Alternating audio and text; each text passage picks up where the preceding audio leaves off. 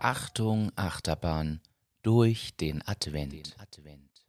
Das gibt es doch nicht. Jetzt freue ich mich hier wirklich schon seit Monaten auf diesen Tag und dann ist es schon wieder so beschissen, wie die letzten Jahre auch. Was soll denn das? Ja, was malst du mich jetzt hier so an? Wir hatten mir da diesen Blödsinn geschenkt. Das ist ja unpackbar. Aber das hab ich äh, gar nicht gewünscht. ich habe mich gefreut, wirklich die ganze Zeit. Und dann sitze ich hier, habe jetzt endlich mal die Ruhe und dann passiert wieder das. Aber du sagst, du sitzt da, ich muss die Gans machen, du sitzt nur rum, was soll denn Ja, was das heißt hier? da nur sitzen? Ich habe das ganze Jahr gearbeitet. Ja, ja, ich auch. Das ja, warum muss ich jetzt hier kochen? Das, ist- das wäre Wahnsinn. Da wackelt wohl der Baum. Also, wir haben hier das typische Weihnachtsgespräch ganz kurz simuliert. Keine Sorge, zwischen uns ist alles gut.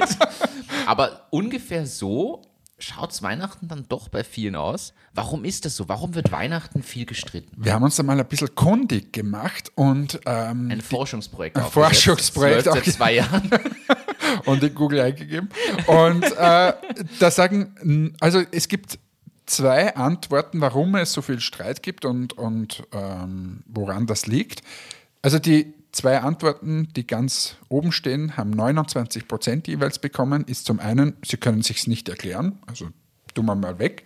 Aber die, die sich erklären können, sagen, sie haben zu hohe Erwartungen an die Harmonie in dieser Zeit. Okay, das heißt, man sagt vorher schon, oh, das wird alles das wird friedlich super, und schön ne? und dann setzt man sich selber viel zu hohe Ziele, weil man kann nicht auf Knopfdruck gut drauf und harmonisch Genau. sein.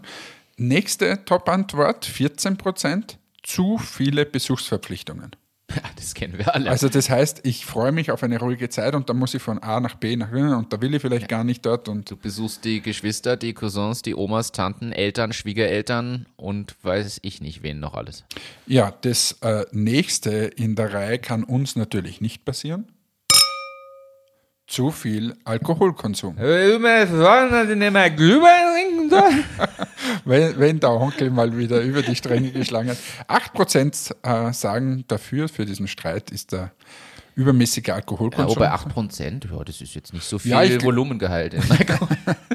Dann äh, die nächsten Antworten sind Streit über das Fernsehprogramm, auch geil. Wie viele, also ich, zu Weihnachten Fernseh ich fast gar nicht, aber ja. Ähm, auch 3% sind enttäuschende Weihnachtsgeschenke. ja, wobei. Kennst du Also, nee, dass, man de- dass man deswegen jetzt schlecht drauf ist, aber. Ja, aber ist wieder so diese Erwartungshaltung wahrscheinlich. Es ist die Erwartungshaltung und ich glaube, da kommt es aber auch durchaus aufs Alter an. Also ich glaube, dass zum Beispiel man als Kind tatsächlich dazu tendiert, wenn man sich was gewünscht hat und das tatsächlich nicht bekommt und irgendwas bekommt, was man eigentlich in dem Moment wirklich nicht wollte und vielleicht wirklich die hohe Erwartung hatte, dann ist man enttäuscht.